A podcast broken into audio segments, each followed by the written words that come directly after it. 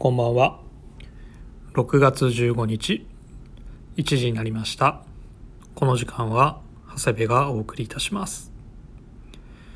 えー日曜日にですねウェアハウス藤木さんお招きして、えービームスのインディアンジュエリーの神ことですね小林と一緒にあの野球砲弾したばかりなので、まあ、本当にあっという間なんですけども皆様オールスター大感謝祭楽しんでいただけましたでしょうか？というかねまだ追いついていない方も多いんじゃないでしょうか、まあ、僕もね予約会の会場立ちながらだったりとかあとちょっとねあのビームス原宿プラス原宿にもあの立ってた時間があったのであのお店に流れてるのをねあの聞いたりもしてたんですけどもやっぱり、まあ、当初はねまだ聞けてないのであの僕もまだ1日目のあのマウンテンリサーチの小林さんの回が終わったところで止まっております。まあ楽しみな放送いっぱいあるんですけど、まあ、ちゃんと順番通り聞きたいなと思っております。まあ19番組なのでざっと19時間ですかね。まあ通常放送を合わせると1年のうちの何日分をプラジオ聞く時間に使っているんでしょうか。予約会の会場でもですねまあラジオ聞いてますとかあの野球のたの話すごく楽しみにしてますとかねおっしゃっていただくことも多くてですねあの本当恥ずかしさもありまあただそれ以上にそうやってそれがね接点になってあのお声がけいただくっていうのはねあのすごく嬉しいことでもありましたね。まあ実はあの放送ですね。まあ事前の打ち合わせを当日のランチで軽くあの雑談程度に行ったぐらいでまあある意味ぶっつけ本番で臨んだのであの藤木さんはね結構打ち合わせ戦で大丈夫なんみたいな感じでハラハラしてましたけどあのライブ中にねあのコメントくれた親子でプラス愛の父さんからね玉沢のあの話を振っていただいてあのそのおかげでうまくあの秋冬のね商品の紹介にもつなげることができましたのであの本当あのレターには助か助かりました。あのプラス親子でプラス愛の父さん改めてここでお礼申し上げます。ありがとうございました。まあそういったことね改めて本当にあのプラスが好きな皆様に支えられて成り立っているビームスプラスなんだなと改めて実感した3日間でございました、まあ、先週はですね野球に関してはですね交流戦最後の2カードで、まあ、ファイマリーンズ戦とファイターズ戦だったんですけどまあやっぱり千葉マリンは遠くて行けなかったですね。まあなおかつまさかまさかの2カード連続あの連続の3立て食らいましてあの交流戦終わって借金8まあねあの日ハム戦の春打撃コーチのシッタがね地上地上波にすっぱ抜かれてあのパワハラじゃないかとかね物議を醸し出したり。まあ昨日はねネオくんがいよいよ投手専念というね報道もありまして。これまた立浪監督のね朝礼誤解じゃんみたいな。本当にあちこちたらい回してどうなのみたいな。とかね野手として出場機会がないまま投手にするってどうなの？みたいな。まあ物議もねがすごいことにね今なってるんですけども。まあ野手としてもね投手としても、まあ、素質があるのはね間違いないからこそ起こる話題なんですけど。まあ決まったからにはプロですからね、まあ、精進するだけですからね。まあファンとしてはああだこうだ言わず。ただただ応援するだけですね。まあ、投手といってもねあのセ・リーグは打席回ってきますのであのバッティング捨てるわけではないでしょうし、まあ、もし先発投手としてねあの数年後活躍するとしたらまあ大体ねあのローテーションピッチャーって年間に50から60打席回ってきますからねであればねあの下手な代打よりあの打席立ちますからね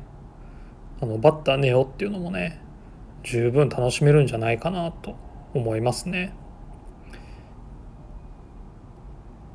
なのでまあそのためにはねまずピッチャーとしてねあのー、ローテーションに入るくらいあの力つけないといけないですからね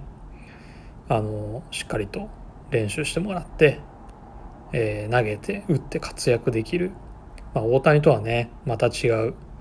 二刀流選手になってほしいですね。まあそうなるとネオくんの投げる試合はもう満員御礼ですねきっとね。まあ3番ピッチャーネオとかねありえますよね。まあ夢のある選手だなと改めて思います。もうドラゴンズはですね今状態悪すぎてあのー交流戦終わって最下位になっちゃったんですけどね、まあ3位広島までもまだまだそんな差がないですから、まあ、休養日明けて金曜日のジャイアンツ戦から立て直してほしいなと思っております。ではそんなこんなでそろそろ始めましょうかね。えー、長谷部慎之介の「オールナイトビームスプラス」。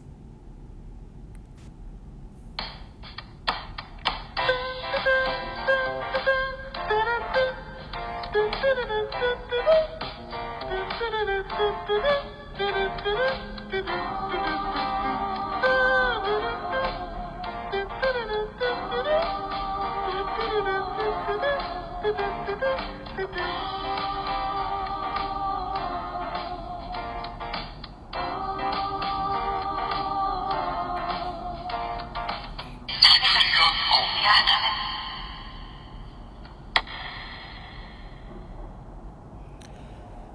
の番組は変わっていくスタイル変わらないサウンド All Night BEAMS+ supported by SHURE。音声配信を気軽にもっと楽しく。スタンド FM 以上各社のご協力でビームスプラスのラジオ局プラジオがお送りいたします。はい。改めましてこの時間は、えー、私長谷部がお送りいたします。はい。では早速えー、今週のウィークリーテーマにいきたいと思います、えー、今週のウィークリーテーマは心を込めて〇〇を、えー、6月19日、え今週日曜日は父の日。普段はなかなか面と向かって言えないこともこの機会にいかがでしょうか。それぞれの思いと気持ちを表す1週間です。お父さんいつもありがとう、えー、父の日をテーマに、えーまあ、それぞれの理由を軸におすすめのギフトを紹介できればと思います。まあ、ということなんですけどもね。あのうちの父親はあの今あの、まあ、母親とね一緒に宮崎に、えー、居を移しているんで、えー、っともうここ2年くらいは、まあ、コロナの影響もあって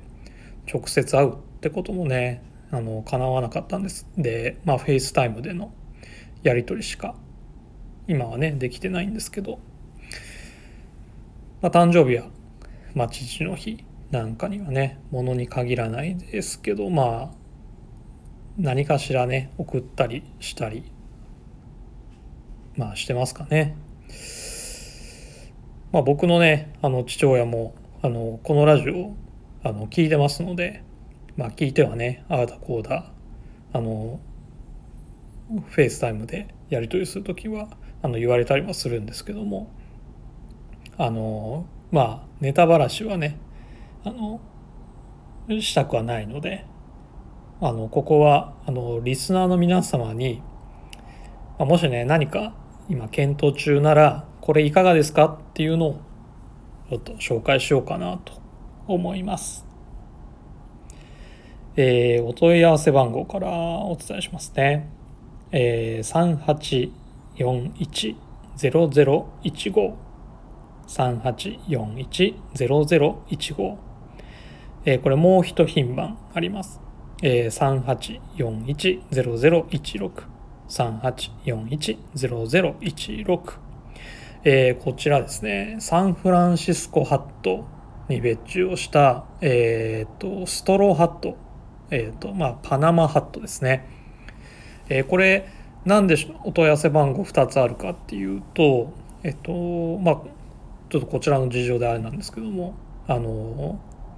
生産の発注をした時期によってですね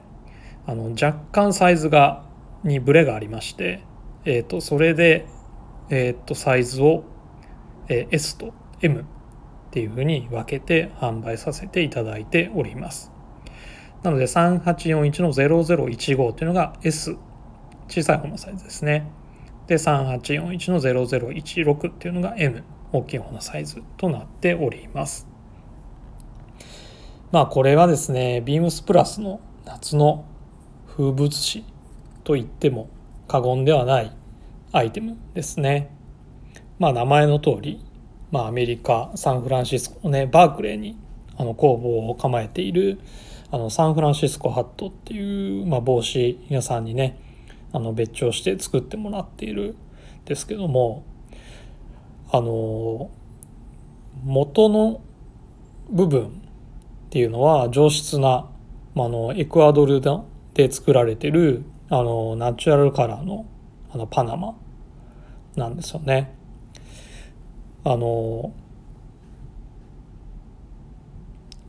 パナマハットの中でもあのクエンカって呼ばれるですねその定番の編み方があるんですけどもあの、まあ、最高級の品質を誇るねパナマの代名詞として有名なあのモンテクリスティ製のねのパナマがあるんですけども、まあ、そこはですねクエンカしかないっていうくらい、まあ、パナマハットでは定番のあの編み立てウェービングなんですね。まあ、特徴としてはあのスポーティーな、まあ、編み地で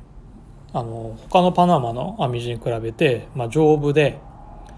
あとですね実はあのこれ天然素材なんですけどもあの UV カットの基準もですね満たしてまして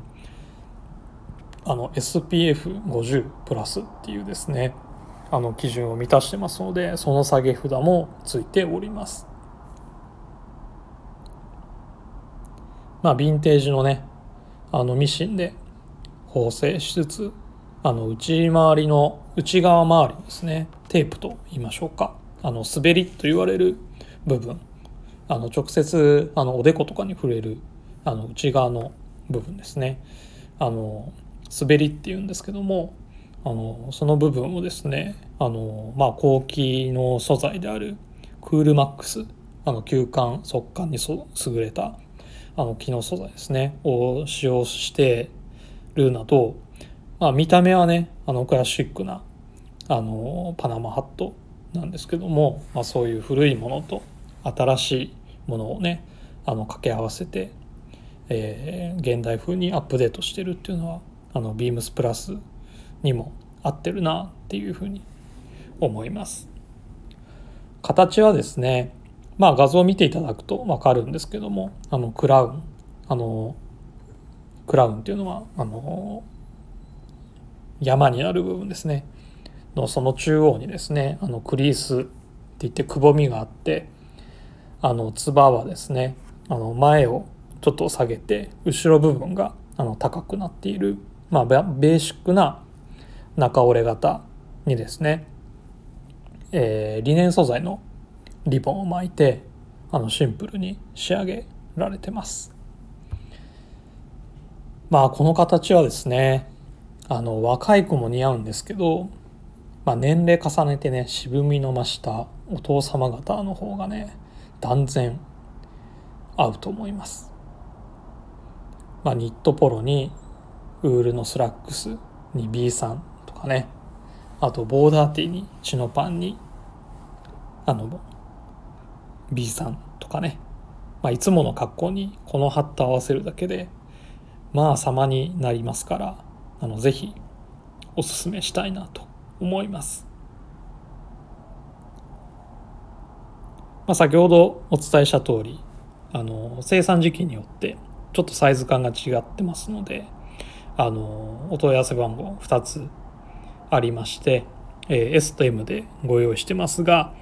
あの色によってはねどちらのかのサイズしかないっていう場合もありますのであのぜひ店頭で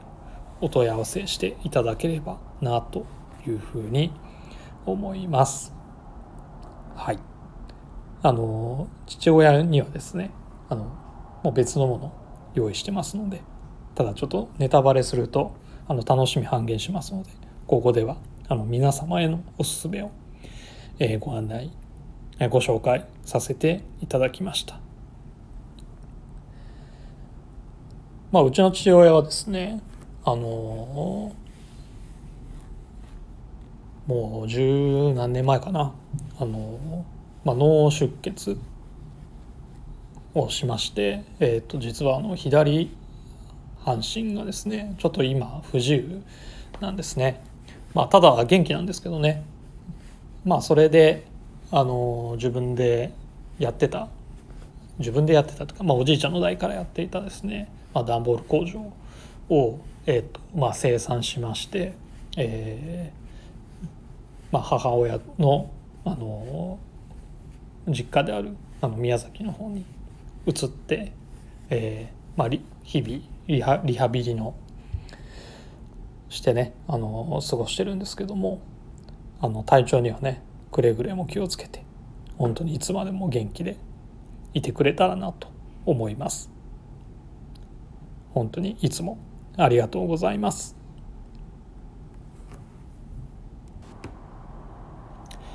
さて続いてはこのコーナーです。今週の一冊、えー、今週はですねバナナリパブリックガイドトゥトラベルサファリクロージングでございます。えっ、ー、とまあご存知の方もいるかとは思うんですけども、えっ、ー、と1986年に出版された、えっ、ー、とバナナリパブリックのですねカタログというんでしょうかね。あのイメージブックですね。あの本当にバナリパといえばのあのサファリクロージングやトラベルグッズをですねあのまあ、アイテムはイラストで描かれていてあとはそれにですねあのまつわる映画の一場面だったりとかあの写真だったりとか絵なんかですねあのコラージュされていたりしながらあのバナナリパブリックの世界観を表現した一冊ですね。まあ、英文ですが文章もね結構びっしりなので英語得意な方はあの読み応えもあるでしょうしあの、まあ、翻訳機がね今ありますので、まあ、それ片手にね読み解いていってもあの面白いんじゃないかなっていうふうに思います。まあ、読めなくてもあのビームスプラス好きな方であればあのビジュアルだけでも十分楽しめる内容になっております。まあ、これはですねあの神保町の僕の好きなあの元気堂さんで購入した一冊ですね。元気堂さんはですね神保町でも神田小川町の方ですね。あの靖国通り沿いにございます。スタバのあの道挟んで向かいに、えー、ございますね。あのデザイン美術、まあ、写真あとあのファッションにも割と強い本屋さんですね。まあ元気堂さんのトレードマークといいますかあの独特なのがですねあの手書きの帯なんですねあの洋書だとあの日本語のタイトルがですね筆で書かれててまあそれが帯としてねあのついてるんですよね。でそれがですねまあ読みやすいんですよ。あの洋書の棚ってタイトルを追うのに、まあ、時間がかかったり、まあ、あとは、まあ、面倒だったりもするんですけど、まあ、元気堂さんのねこの翻訳帯があるおかげでめちゃめちゃあの見やすくなっております。あの外に出てるね棚にもあのお値打ちで面白い本あったりするのであの僕はここで1940年代のライフとかあの500円とかそれぐらいで何冊か買ったりもしてますしあのいい本ありますので、まあ、お近くにねあの欧州カレーので有名なねあのボンディとかもありますのであのランチがてら是非寄ってみてはいかがでしょうか。今週はですねあの木曜日と金曜日にあのまあラジオでもねあのちょいちょい出てくるワードであの組み立て会議っていうのがあるんですけどもあのそれが木曜日金曜日終日、えー、ございましてですねあのこの月か私かなり業務に追われておりましてあのラジオの原稿を書くゆとりがですねちょっとなかったので今週は、えー、ここで締めさせていただきたいと思います、えー、レターを送るというページからお便りを送れます。ぜひラジオネームとともに話してほしいことや僕たちに聞きたいことがあればたくさん送ってください。メールでも募集しております。メールアドレスは bp.hosobu.gmail.com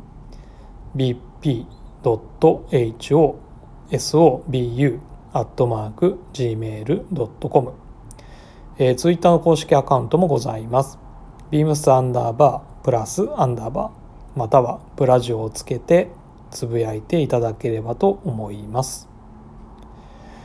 では明日の、えー、チアズタサの回ですね、えー、楽しみに、えー、聞いていただければと思います。では今週はこの辺で。また来週。